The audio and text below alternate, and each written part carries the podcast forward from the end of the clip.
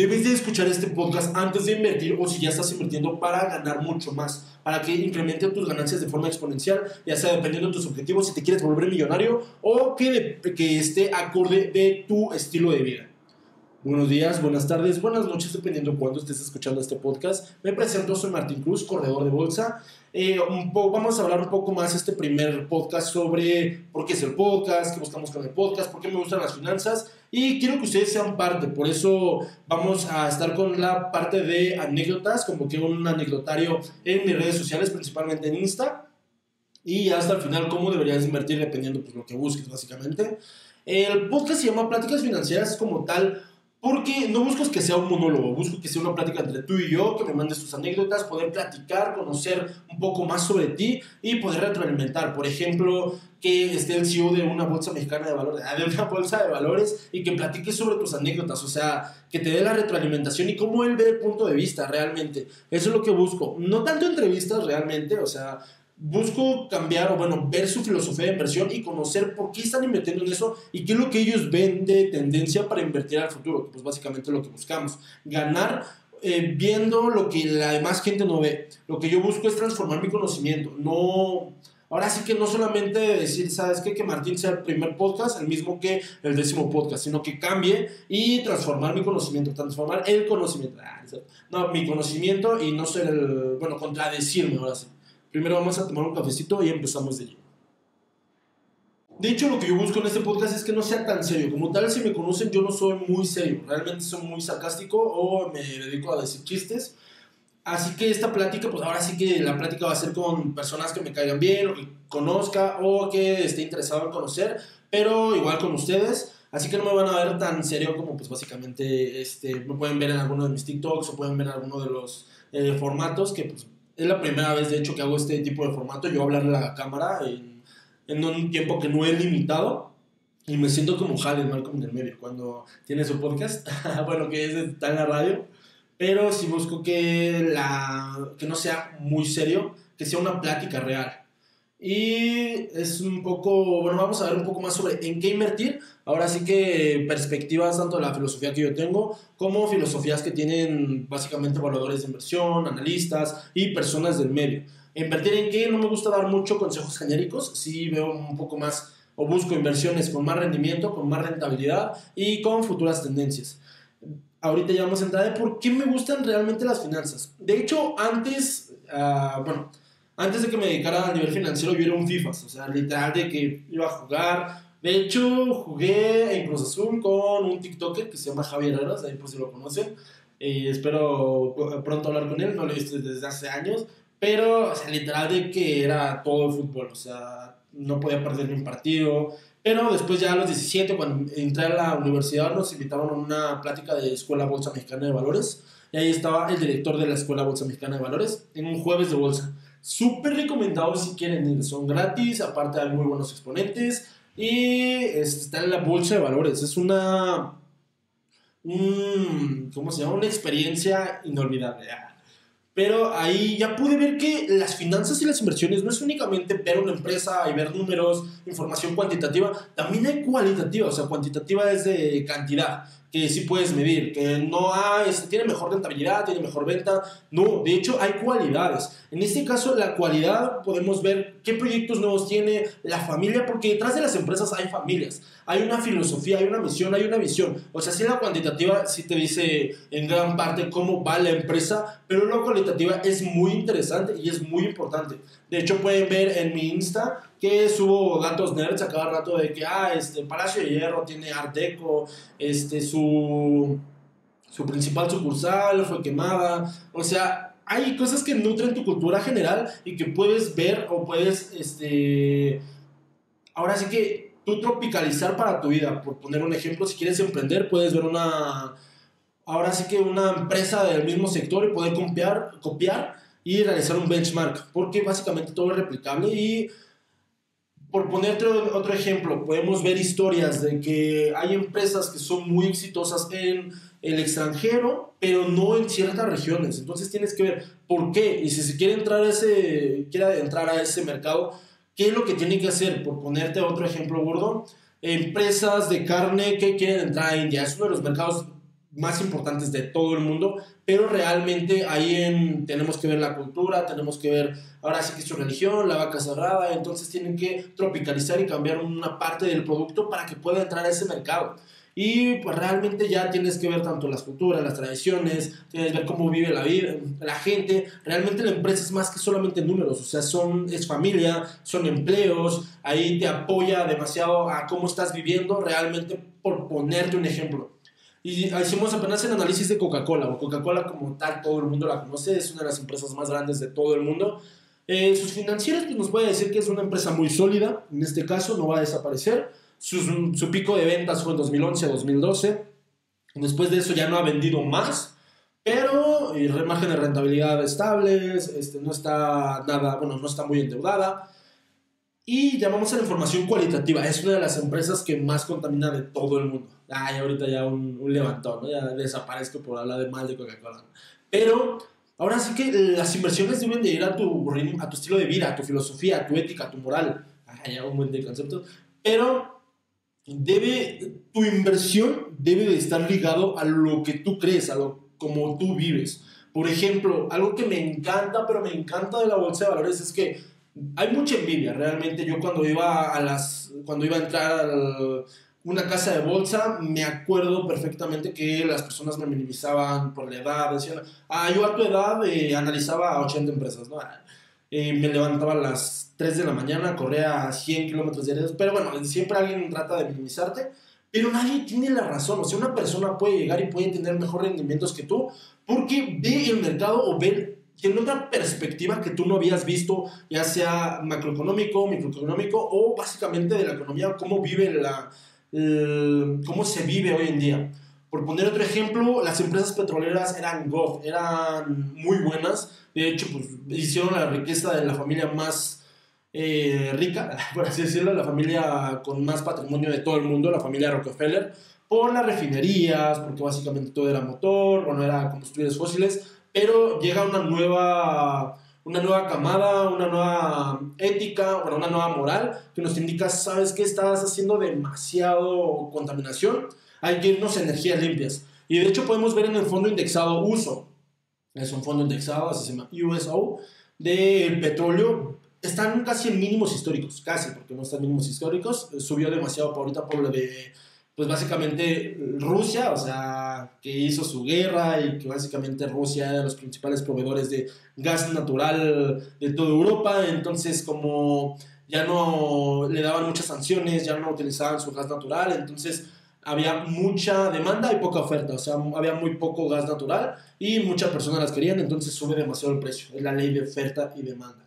Y disculpen si hablo un poco rápido, pero me apasiona demasiado las finanzas, entonces, pues básicamente, no sé, es como que me encanta hablar de esto. y tú puedes tener... Ah, bueno, eh, seguimos en eso. ahorita las energías limpias las vemos como una nueva tendencia para donde va el futuro. O sea, tal vez ahorita no porque pues básicamente estuvo lo de Rusia, que nadie, ahora sí que era como un cisne verde, nadie venía, nadie veía una guerra, aunque bueno, ya si vemos behind, pues ya está Estados Unidos, que Estados Unidos quería meter, eh, porque sigue existiendo este, esos, hay esas, esos convenios, ¿cómo se llama?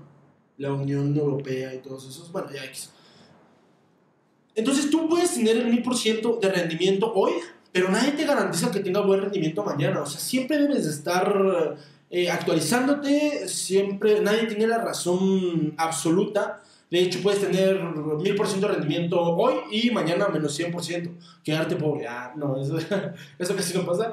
Pero tener más rendimiento mañana. Entonces, es una, no es una carrera. Es más, eh, una, bueno, no es una carrera de velocidad, es más una carrera de resistencia. Siempre debes de estar actualizándote, siempre debes de ver nuevas tendencias y siempre debes de estar actualizado. Por ponerte un ejemplo, ahorita hay nuevas ramas en las finanzas. Hay behavioral finance, trading algorítmico, value investing, este, que trading, scalping, hay ramas que ya están metiendo la psicología como que están muy ligadas a inversiones, o sea, de que literal hay un día nublado, entonces los traders no tienen ganas de operar o este, no te dan ganas de salir a comprar, a reactivar la economía.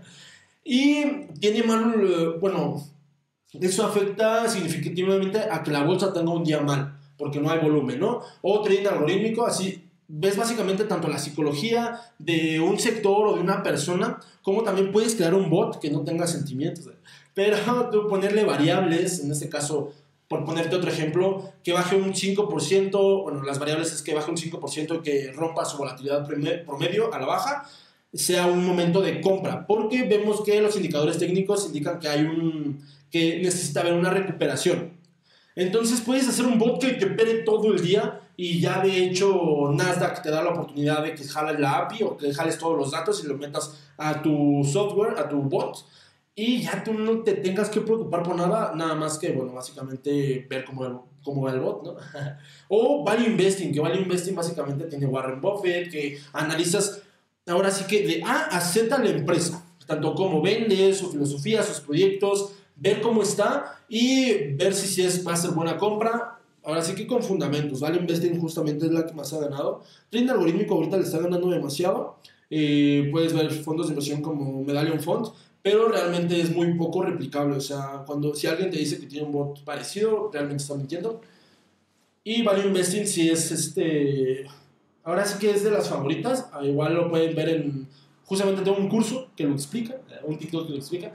Pero sí, con 99 pesitos ya tienes Value Investing, Intrinsic Value para ver precios objetivos, valor intrínseco y todo lo de Value Investing. Después quiero ver trading algorítmico y Behavioral Finance. Pero quien diga que no está relacionado a inversiones o que no sabe nada de inversiones, realmente no está mintiendo, solamente no lo está viendo de un lado humanista.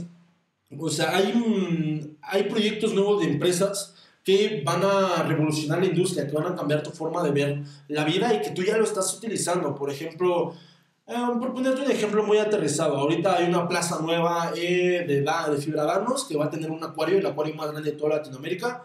Ahí ya, bueno, ya me contradigo porque pues básicamente hay problemas de que pues, hay un desabasto de agua en la Ciudad de México, pero, o sea, de que pueda realizar más empleos o que pueda haber más rascacielos. Bueno, en este caso todo está relacionado en un mundo globalizado a que hay una oportunidad de invertir. De hecho, indica Warren Buffett que la bolsa de valores es un mercado sin tiempos muertos. Como tal, tú puedes este, no estar en el mercado o puedes entrar mañana y ver otras oportunidades. Pero realmente siempre hay oportunidad y siempre vas a verlo cómo está ya este, a tu vida diaria. Ahorita ya nos vamos a ir a las anécdotas porque, bueno, traté de hacer otro piloto, pero me fui demasiado con unos temas que quería tocar ahorita. Por ejemplo, fondos indexados y quién es dueño del mundo. Pero eso lo vamos a ver en el siguiente podcast, que va muy relacionado con el siguiente anecdotario. El primer anecdotario aquí como que fue la primera inversión. ¿Cuál fue tu primera inversión y por qué elegiste invertir en ella? Como tal, mi primera inversión fue en un stock, directamente ya agresivo, a acciones a un banco, BBVA, en la bolsa de valores, y vendí en pánico. Estaba como en 60 y tantos, 64 por ponerte un nombre, número, y vendí como en 59, con una pérdida. Lo mismo que estamos viendo, o sea, el precio es teórico. Hasta que tú vendas, tienes una ganancia o tienes una pérdida. Y vendí en pánico.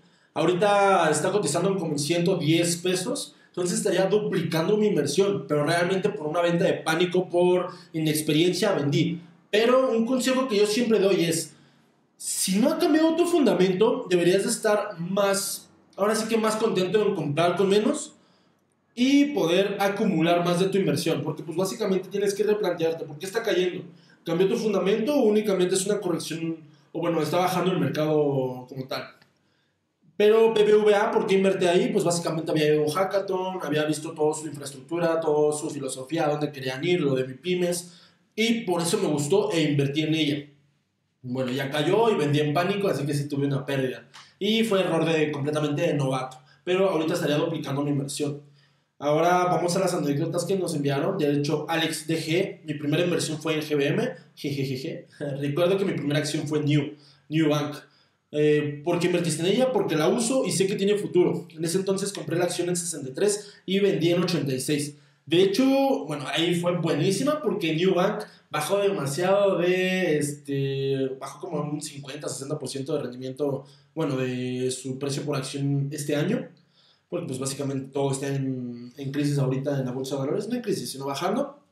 Pero eh, es un mercado de fintech, o sea, sí, el mercado de fintech va muy a la alza. Ahorita ya hay nuevas empresas que están entrando y que están replicando exactamente su modelo de negocio. Pero lo bueno es que ya el mejor inversionista de todo el mundo, Warren Buffett, tiene posiciones en Bank Entonces, sí tiene una bueno, New Bank es una empresa de fintech que te da tu primera tarjeta sin estar bancarizado, o sea, sin tener tu un historial crediticio, te pide muy poco monto y es brasileña, es uno de los unicornios más importantes de todo el mundo y de toda Latinoamérica, por ende. Pero sí se ve demasiada, demasiado futuro, de hecho, a largo plazo. Tal vez ahorita no, por toda la crisis que está, pero realmente es una empresa que sí, sí, sí, este se ve con una tendencia a la alza en unos 5 o 10 años. O sea, se ve muy. Se ve líder del mercado. Eh, compré un poco de Bitcoin a 44 y bajó a 30. Dije, compraré más. ya sabe la historia.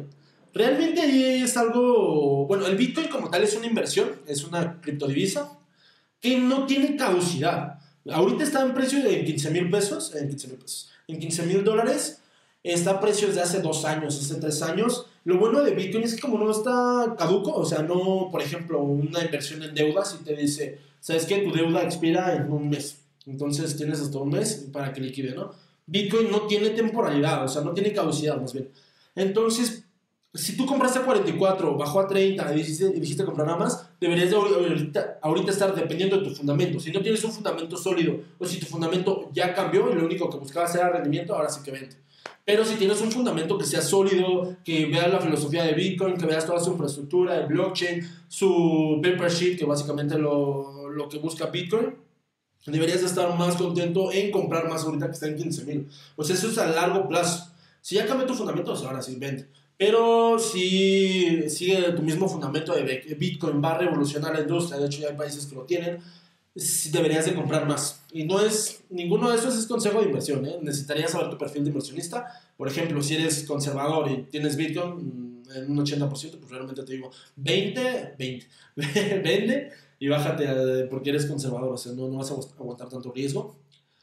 Pero, eh, ¿sí dije el nombre? No me acuerdo. Mike Cordero nos indica, el BPAG 28 invirtió el interés a CETES de 28 días. Creí que era directo en Bondía. Aquí nos das tres tipos de inversiones. el BPAG es una inversión de deuda, mínimo tres años, tasa revisable. Eh, bueno, más bien tasa variable. El CETES es tasa de descuento, ya es una tasa fija. Y Bondía es un fondo de inversión que te da rendimientos diarios en tres rendimientos diarios y liquidez diaria. Si eres nuevo en las inversiones y quieres mínimo riesgo, rendimientos arriba de la inflación, o sea, la mejor inversión para principiantes es Bondía ahorita. ¿eh? Si quieres te da más que Smart Cash, te da más que Hey Banco y lo puedes sacar cuando tú quieras y es tasa libre de riesgo. Bueno, buen día creo que no, porque es fondo de inversión. Pero CETES es tasa libre de riesgo. ¿Por qué? Una deuda es cuando tú le prestas a un banco, o bueno, cuando tú le prestas a cualquier ente, cualquier persona, y esa persona te tiene que regresar ese préstamo más una ganancia. Una disculpa, no sé si ya dije que hablo muy rápido, pero como me apasionan mucho las finanzas, entonces como que, bueno, pienso muy rápido, entonces a veces hasta me trago. Pero le estás prestando al gobierno y el gobierno te tiene que regresar ese dinero más una ganancia. Es tasa libre de riesgo de impago. De impago porque si no tiene para pagarte esa deuda, o bueno, ese interés, básicamente imprime más billetes. Pero este sí tiene riesgo de mercado porque pues podemos ver lo que pasó en Argentina, de que básicamente la inflación está más alta cada día, pero bueno, este, tasa libre de riesgo de impago. es muy seguro. El BPAG es mínimo a 3 años. Realmente no lo recomendaría porque las tasas de interés ahorita están muy altas y vas a ver que van a bajar. O sea, están buscando para que la inflación baje y para que eh, las tasas vuelvan a bajar en los siguientes años. Lo que yo haría, ahorita invierto en Bondía, si soy conservador, o bueno, esto es muy buena inversión ahorita. Bondía y ya cuando los CETES o cuando la tasa de referencia veamos que ya no va a subir más, que va a empezar a bajar, apalancarme de CETES para que te den rendimientos mayores al 12%. De hecho, ahorita están en 12%, es lo que yo haría. Apalancarme ya cuando vea que la tasa de interés ya llegó a la máxima. Porque pues CETES está directamente relacionada, correlación, tiene una correlación directa y con la tasa de referencia de México. Daniel Venegas Navarrete. Yo invertí en IQ Options en divisas y ya hace rato.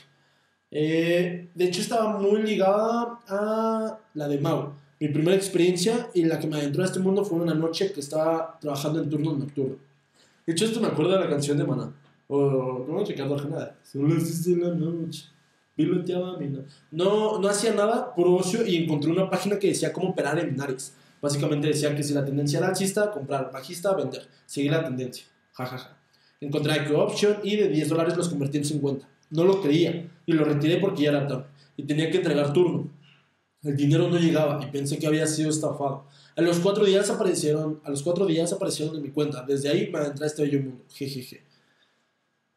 De hecho, esto ya otro tipo de inversiones. Como tal, ya hablamos de deuda y ya hablamos de stocks, que son este mercado de capitales, empresas. Este es mercado de derivados. El mercado de derivados son contratos a futuro. Esto nos permite, por ejemplo, decir, ¿sabes qué? Yo quiero comprar a Tesla a mil dólares. Ahorita está en 900 dólares. Pero yo creo que va a subir a más de mil dólares. Entonces te hago un contrato de que te lo voy a comprar en un mes a mil dólares.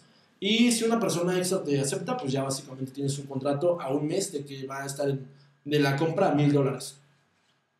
En futuro, si te obliga a hacer esa compra-venta, en opciones, que es IQ Option, que básicamente eso, se llama binaria porque puedes hacer un call un put, o sea, o vender o comprar. Y en este caso, lo único que tienes que hacer en opción, vas a hacer el mismo contrato. Por ejemplo, ah, yo te apalabro de que te compro esta acción a mil dólares, Tesla mil dólares.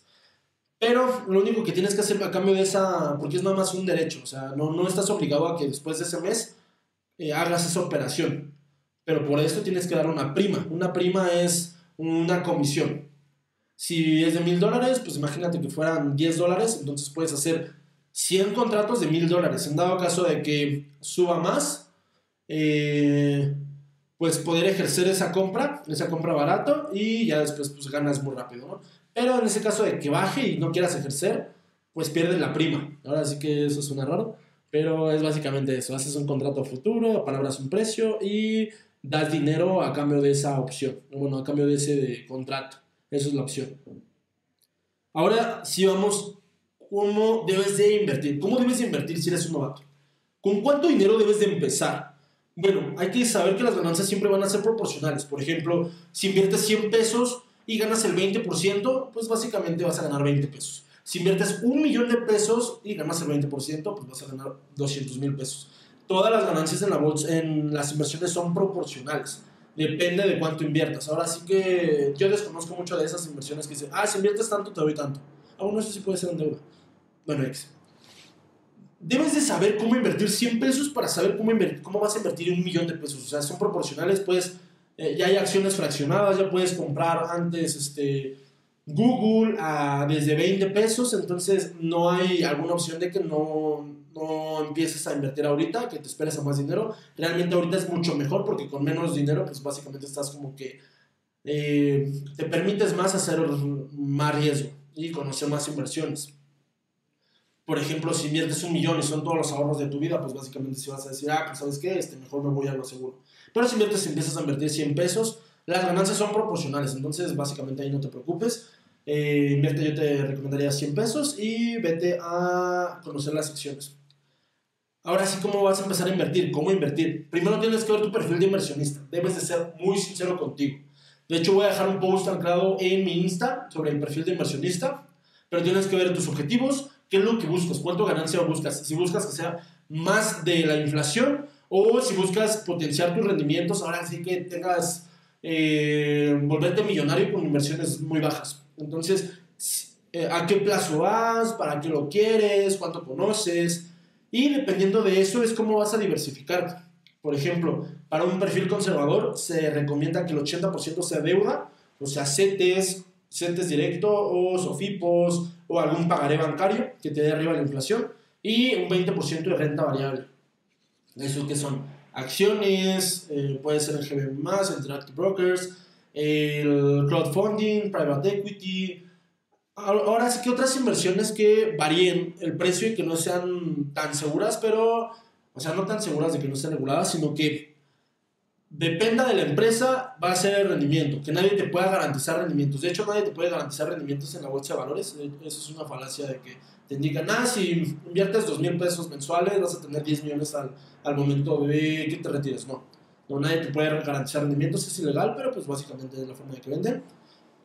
Pero si tú quieres ser millonario y quieres tener poten bueno, quieres potenciar el crecimiento de tus inversiones, debes de pensar afuera de la caja. No puedes irte por inversiones tradicionales, que ah, voy a invertir en Google, voy a invertir en Apple, en Amazon. No, debes de irte a acciones que básicamente ahorita están innovando, que están cambiando el panorama de mercado y que mañana van a ser los líderes. Por ejemplo, que era Facebook hace unos 20 años, que era Netflix hace unos 15 años.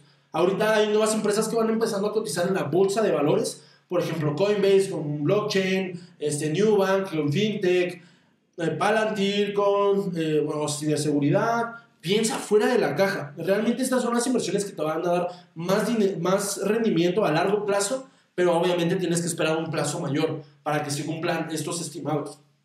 Por ponerte un ejemplo, eh, hay los analistas de iShares, de BlackRock, de Vanguard, dan sus, sus fases de adopción de diferente tipo de mercado. Hay fases de adopción innovadores, early adopters, que son los que se están adaptando pero tempranamente. Eh, early majority, los que aún no están en madurez, pero ya van llegando a la madurez. Late majority y ya rezagados. Pero fases de adopción, o sea, si te quieres ir a empresas innovadoras, empresas que tienen, bueno, que están basadas en hidrógeno, en metaverso, en blockchain, en carros autónomos, y ya nos podemos ir a late majority, que pues básicamente son las empresas que ahorita son líderes en el mercado, que puede ser el social media. Social media pues básicamente es Facebook, Twitter, ya no cotiza en bolsa, TikTok, que ahorita se está comiendo el mercado. Son ahora sí que los medios sociales, son lo que ahorita está muy fuerte, lo más fuerte. Millennial Consumers, pero empresas que van empezando eh, y de hecho, bueno, vamos a ver otro análisis de otra empresa, de otras de otros administradores de fondos de inversión. Lo que busca BlackRock, cuando fui a una plática de BlackRock, realmente buscan cinco megatendencias. La rápida urbanización, que hay mucha migración a ciudades que requieren nuevos modelos de negocio e infraestructura. El, la riqueza global emergente, que podemos ver que en China ya hay nuevos ricos, que en India cada vez hay más gente dejando la pobreza, de hecho 44 cada minuto. Aquí también tendremos que ver los índices, que para ellos que es pobreza, ¿no? Si es un dólar al día, pues básicamente eso, eso aquí.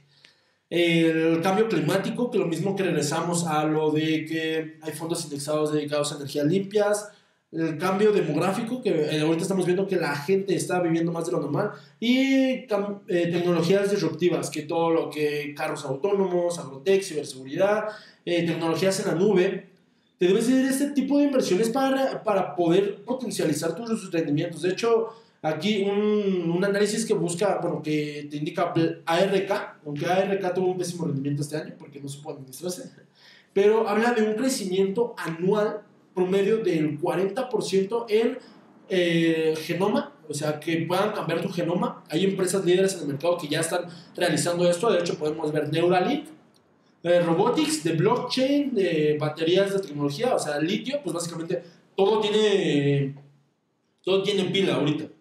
Eh, ya no necesitas, bueno, ya ahorita es el principal medio, hasta las, los carros eléctricos, su batería de litio, inteligencia artificial o sea, pueden ver un crecimiento de un 26 a un 51% de crecimiento growth rate este, en sus ventas a largo plazo para el 2030. Entonces, pero lo malo de esto es que sí vas a ver más riesgo. Riesgo indicado a volatilidad. O sea, vas a ver que, por ejemplo, en Meta, que tenía el metaverso, en este caso, este año le fue pésimo, menos del 60% de rendimiento. Eh, solamente en este año tuvo muy bajo crecimiento. Entonces, te debes esperar un periodo de tiempo más largo. Y realmente vemos, ahora sí nos vamos atrás, pues básicamente cómo le fue a las criptos, cómo le fue a Amazon. Amazon en los años 90 tuvo que dar una carta al mismo Jeff Bezos diciendo, vamos a hacer algún día una empresa disruptiva, porque sus acciones ya estaban cotizando a 5 dólares por acción. O sea, tienes que aguantar, tienes que, ahora sí que es, son empresas innovadoras que vas, vas a esperar que sean los líderes no hoy, sino mañana. Bueno, no mañana, en 10 años, ¿no? Pero eso es lo que debes de buscar si quieres potenciar tus rendimientos. Y no solamente te puedes ir a una empresa, o sea, igual uno de los, uno, un inversionista recuerdo que indicaba que es muy difícil que sepas cuál va a ser el siguiente Apple. Pero sí puedes tener, puedes tener un fondo indexado que tenga las empresas líderes de ese sector. Para eso son los fondos indexados. O sea, no solamente te vayas a una empresa, sino que tengas 40 empresas, 50 empresas que vayan creciendo en el mismo, ya sea en el mismo, en el mismo mercado, por ponerte un ejemplo de cripto, FTX, Binance y Coinbase son de las líderes del mercado, pero cayó FTX. Entonces, pues básicamente hay más empresas con blockchain, hay más empresas diversificadas para que no le pegue tanto a que solamente se inviertas en una empresa. Poder diversificarte con fondos indexados pero eso lo vamos a ver en el siguiente podcast. O sea, literalmente cuáles son los fondos indexados que más prometen rendimiento, eh, cuáles son las empresas, cuál sería este, el futuro. Y para el siguiente anecdotario, de hecho, me gustaría convocar a qué vas a hacer con tu, tu aguinaldo. ¿Vas a invertirlo? ¿Vas a ahorrarlo? ¿En qué vas a invertirlo? ¿En qué vas a ahorrarlo? Y, este, bueno, igual un poco de spoiler. Vamos a traer a un analista de uno de los bancos más prestigiosos de todo el país, otro corredor de bolsa y bueno, van a ver las sorpresitas que venimos preparando. Pero muchísimas gracias por acompañarme. Sí, es un poco largo el podcast, no quería hacerlo tan largo el primero, pero este. Ah, de hecho, quité varias cosas porque si me voy mucho. si me voy, me regresan. Y espero que, bueno, espero leer sus anécdotas para poder comentarlas en el siguiente podcast. Y muchísimas gracias por acompañarme en este primer piloto, bueno, este primer podcast. Eh, bonito día, bonita tarde, bonita noche, dependiendo cuándo estés escuchando este podcast. Y nos vemos en el siguiente. Hasta luego.